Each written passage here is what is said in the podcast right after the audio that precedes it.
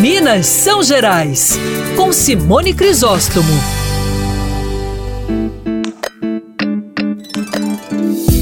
Você que é ouvinte da coluna Minas São Gerais, vem acompanhando comigo a evolução da produção do azeite mineiro. Eu já destaquei aqui várias vezes o trabalho incrível que é feito pelas equipes da EPAMIG, que é a empresa de pesquisa agropecuária de Minas Gerais. Foram eles, inclusive, que atestaram o azeite genuinamente brasileiro, né, lá em Maria da Fé.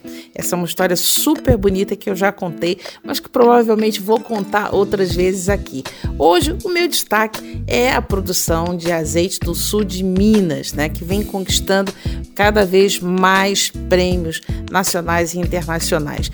Clima da região ele interfere muito no produto final, isso todo mundo sabe. Mas no caso dos olivais, essa influência é ainda mais relevante.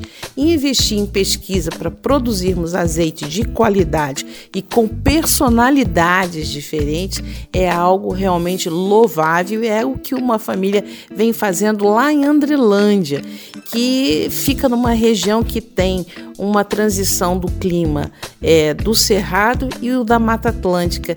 E essa diferença né, da, da região, do clima dessa região, é que gera sabores e aromas totalmente especiais. Essa família já tem o premiado azeite das vertentes e no início eles chegaram a, a plantar até 10 tipos diferentes de oliveiras, né?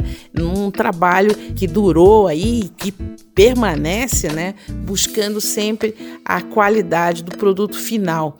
Quase uma década depois, é, já chegaram os resultados, não só com os prêmios, né, mas com a certeza é, e com respeito do meio, mas com a certeza que a ousadia em investir em pesquisa gera azeite de qualidade com sabor único e daqui de Minas Gerais. Eu sou Simone Crisóstomo, esse é o Minas São Gerais e até a próxima!